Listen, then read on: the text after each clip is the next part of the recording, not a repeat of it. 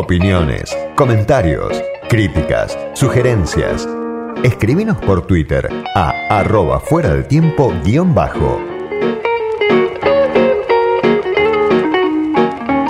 Del otro lado de la línea está Juliana Casataro, que es doctora en ciencias biológicas, investigadora principal del CONICET y que además dirige un equipo multidisciplinario de investigadores del Instituto de Investigaciones Biotecnológicas de la UNSAM y el CONICET. Juliana, soy Diego Genud, gracias por atenderme. Hola Diego, ¿cómo estás? Buenas tardes. Buenas tardes. Bueno, eh, están trabajando desde hace, no sé, 13, 14 meses, vos me dirás. Sí, mayo del 2020 empezamos. Ah, sí, así que tratando de desarrollar la vacuna argentina, la primera vacuna argentina. Contra el coronavirus. Bueno, contame esto, ¿cómo y cuándo empezaron con esta inves- investigación? ¿Por qué se decidieron a embarcarse en este proyecto que muchos dicen, bueno, para un país como la Argentina es demasiado ambicioso? Sí, puede ser que sea un poco ambicioso, eh, pero bueno, el año pasado, eh, mayo, bueno, hubo una convocatoria a proyectos COVID. Nosotros somos un grupo que ya de hace muchos años trabajamos en desarrollo de vacunas, compuestos para aumentar la respuesta inmune de vacunas. Eh, en nuestro instituto además hay virólogos también, nosotros somos inmunólogas. Eh, y bueno, cuando se armó el llamado Proyectos COVID, eh, creo que eso nos pasó a la mayoría de los científicos de la Argentina, se presentaron como 900 proyectos eh, y era como orientados a las problemáticas. El tema de la vacuna, sí, es verdad, la palabra es ambicioso, al principio, por eso el nombre de ese primer proyecto fue eh, desarrollo de herramientas para, para identificar un prototipo de vacunas, por ese momento no se tenían puesto a punto ninguna de las herramientas que, que se utilizan para, para identificar eso en Argentina. Ahora por ahí parece más fácil pensarlo para atrás, pero en ese momento no, no teníamos cómo medir los anticuerpos neutralizantes, cómo hacerlos la parte de la vacuna en nuestro laboratorio, cómo elegir, no se sabía si, si cuando hiciéramos una vacuna iban a proteger, o sea, en mayo Ujú. del 2020 había laboratorios que ya habían empezado una fase 1, pero igual era todo incertidumbre, ¿no? Sí. Y por ahí sí es verdad que la incertidumbre va cambiando, pues uno vuelve para atrás y las preguntas siempre son, bueno, ¿vale la pena hacer algo así? En ese momento era, si ellos ya empezaron una fase 1, ¿ustedes para qué van a empezar? Y así, siempre hay unos más adelantados, entonces, bueno, esa pregunta está siempre, ¿no? Eh, ahora con algunas certidumbres como que las vacunas funcionan y es posible hacer una vacuna para coronavirus que podía haber pasado como qué sé yo, para HIV, que vamos, 30 años y no hay vacuna. Eh, por suerte es posible. Así que bueno, esa, esa certidumbre la tenemos. Sí. Eh, pero bueno, igual tenemos otras todavía. Y, y en ese momento, bueno, presentaron el proyecto, eh, fueron seleccionados, ¿qué, qué recepción tuvieron? Eh, cuando y fueron bueno, ahí seleccionados. fuimos seleccionados Sí. con la propuesta de esta que te iba herramientas y bueno, era un, un financiamiento para una vacuna que eran 6 millones de pesos. No, Sí. no puede ser una vacuna con ese monto. Sí. Así que nosotros estuvimos en el laboratorio viendo el prototipo y viendo cuáles eran los mejores.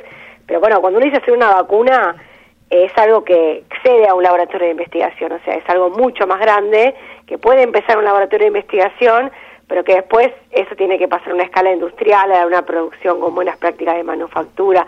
Hay un montón de ensayos y pruebas que son carísimas y que además necesitas unas instalaciones y una capacidad que por ahí no la tenés en una universidad nada más, ¿no? Podés empezar ahí, pero eso después tiene que pasar eh, a otro lado, a transferirlo a- al sector industrial, ¿no? Sí, me quiero detener en esto que decís. Bueno, 100 millones de pesos, eh, a veces para alguien que no conoce. 6 millones fueron Ah, ese se- primero, seis- 6 millones. millones, O sea, bueno. 100 mil dólares era más o menos. Claro, y, y bueno, si uno piensa, bueno, obviamente cuánto destinaron las grandes potencias a, a- los laboratorios de, de sus países, cuánto destinó Trump, por ejemplo, para Moderna, para Janssen o, o para sí. Pfizer, bueno, estamos hablando de 500 millones de dólares, ¿no? En cada Sí, caso. eh, tenés entre medio, sí, millones, así 500 millones, y tenés, creo que no sé si AstraZeneca llegó a billones de, de lo, de lo que pusieron para, para financiarla Claro. eh, los gobiernos, seguro, y después también entidades así como Bill Melinda Gates Foundation, bueno, toda esa historia.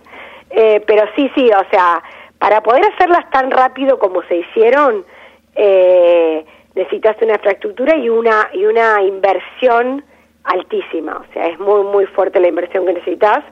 Y además no solo eso, o sea, esos, si vos ves los que llegaron primero, te muestra otra vez lo mismo de la, guerra geopolítica de los países en cuanto a, a las capacidades tecnológicas, militares, tecnológicas, militares y de y, económicas, ¿no? O sea, es todo, todo junto. Sí. Eh, y bueno, son los que además han invertido sostenidamente durante mucho tiempo.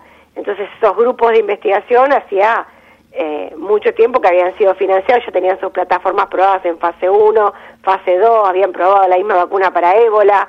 O sea, bueno, es lo que pasó de que en un año se pueda hacer una vacuna es un hecho histórico, o sea, no pasó nunca. Lo mínimo eran 15 años, 10 años.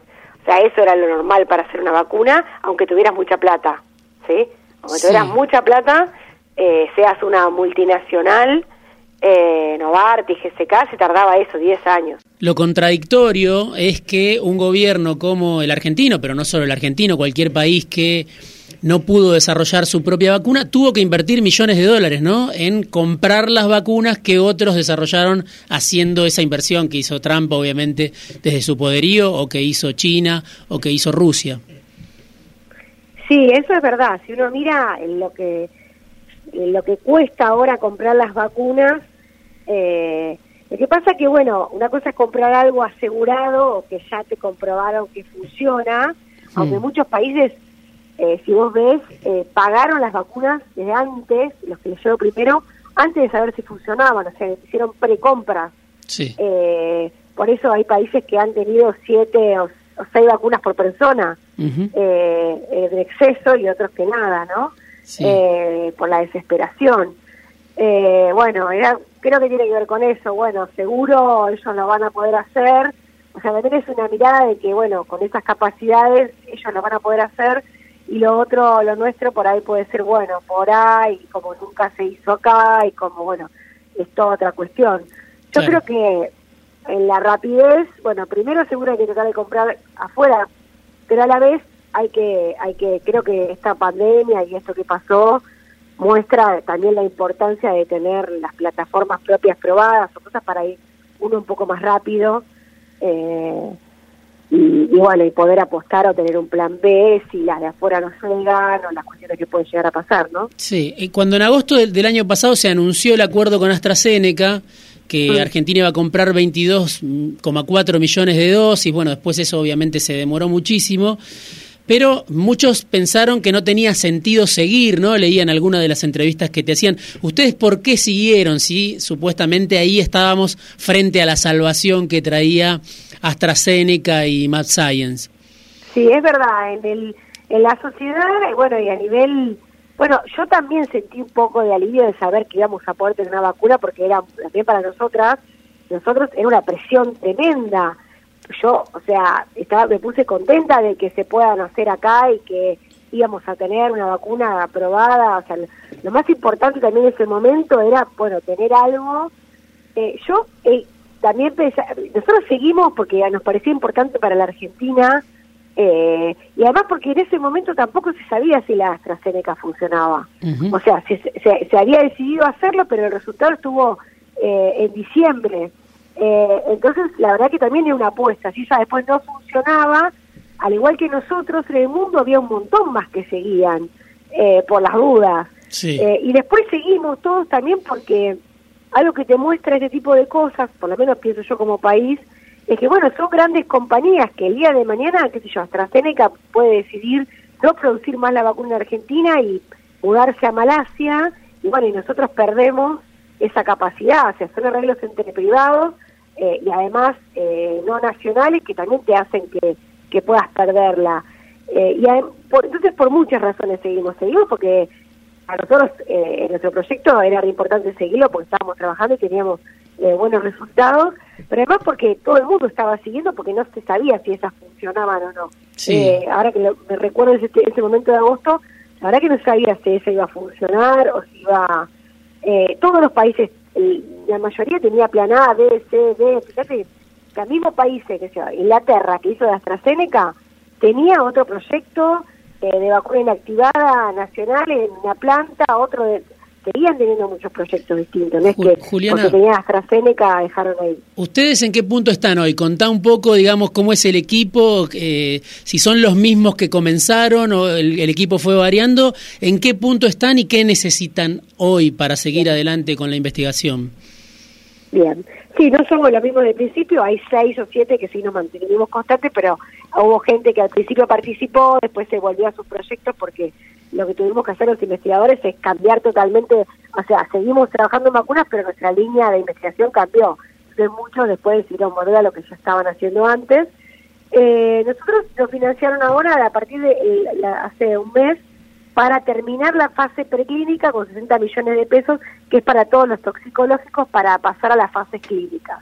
Las fases clínicas son las de humanos, ¿sí? Y las de humanos, esas son las mucho más caras, eh, y bueno, y ahí es donde yo estoy buscando financiamiento, estamos ya con una empresa argentina, el Laboratorio Casará, ellos ya están eh, en la planta eh, produciendo con buenas prácticas de manufactura los prototipos, nosotros ya volvemos en el laboratorio, ya acercándonos más a, poder probar la fase clínica, estamos trabajando con médicos, con expertos clínicos, diseñando esos, esos ensayos, y bueno, también hay algo que en Argentina es importante o que todo el mundo cuando habla de mi proyecto, cuando hablo con las autoridades, yo dice, tu proyecto, Juliana, es como un proyecto de punta de lanza que va, va llevando nuevas capacidades y tiene que ver con que no es tan común de que desde una universidad o mismo de una empresa va un, proyecto de, cero de Argentina eh, llegue a... Eso tiene que ver también con el marco regulatorio, con que eh, todas las presentaciones que se hacen hay como una, es como por ahí más fácil o eh, todo lo que es eh, aprobado eh, en otras entidades, que por ahí no es tan fácil acá Argentina o no está tan pensado para la innovación todo el marco regulatorio. Entonces, está todo pensado para, para traer de afuera, digamos, este, los productos ya, ya patentados. Claro, o sea, no sé si está pensado o es lo que ocurre, o sea, es lo que ya se hizo hasta ahora, lo que está todo el mundo acostumbrado. Y, y entonces eh, está todo más aceitado, mucho más aceitado para ese tipo de sistemas. Ahora, para algo más innovador, algo más que viene de cero, eh, eso es lo que cuesta un poco más, o que por lo menos hasta ahora eh, esos puentes no están aceitados en la Argentina. y es, bueno, cosas que tenemos que, lograr mejorar, ¿no? Sí, el periodista Daniel Arias decía este, lo que le destinaron al grupo de, de Casatar o UNSAM CONICET, lo que le destinaron es lo que se gasta en un café el International Team de AstraZeneca, ¿no? Eso es lo que recibieron los investigadores argentinos. No sé si será así, si, si salen tan caros. No sé cuánto gasta AstraZeneca. Eh, ahora lo que me, la, parte para la preclínica que me dieron este nuevo alcanza para eso.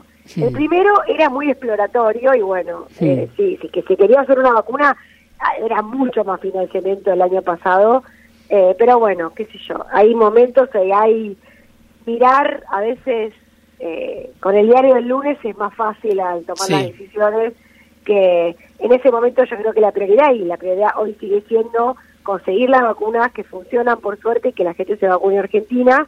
Y bueno y además el segundo que se puedan hacer acá y tercero bueno será eh, que pueda haber un proyecto ojalá que nosotros lleguemos a hacer lo que estamos ahora es pensando, tenemos dos prototipos. Uno que es la vacuna de refuerzo y cambio de variantes. Entonces estamos trabajando muy fuerte para poder llegar a terminar las fases clínicas y ojalá que si, si termina la pandemia y esto queda, como dicen algunos especialistas virólogos, que va a quedar endémico, que todos los años hay que hacer refuerzos, eh, podamos eh, tener una vacuna de refuerzo que sea producida en Argentina.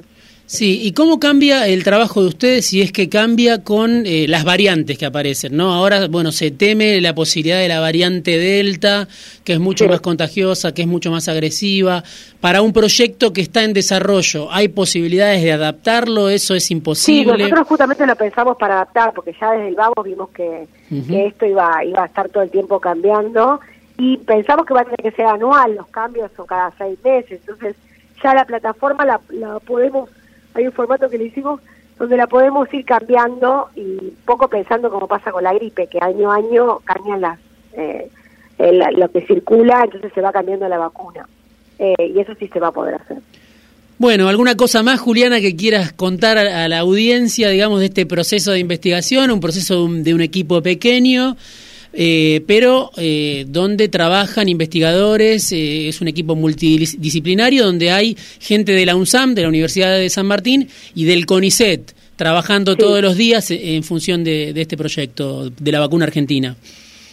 No, bueno, decir que ojalá que podamos construir todos estos puentes entre, entre todas las, todas las partes que son, para producir una vacuna no es eh, solo lo que la gente por ahí se imagina esto de que yo en mi laboratorio lo diseño y eso es una receta que rápidamente puede, o sea, necesitas diferentes eh, diferentes escalones que son desde el diseño, después lo que digo, la, la, en una planta ya con aprobaciones eh, de buenas prácticas de manufactura, todo el escalado industrial y bueno, todos los ensayos clínicos, entonces necesitas casi de todas las eh, de todas las etapas para, para llegar al final, es un proceso largo, costoso, pero bueno, estamos muy, muy incentivados en el sentido que estamos aprendiendo muchísimo y bueno, eh, nos sentimos eh, también bastante pioneras en ese sentido, ¿no? Contentas.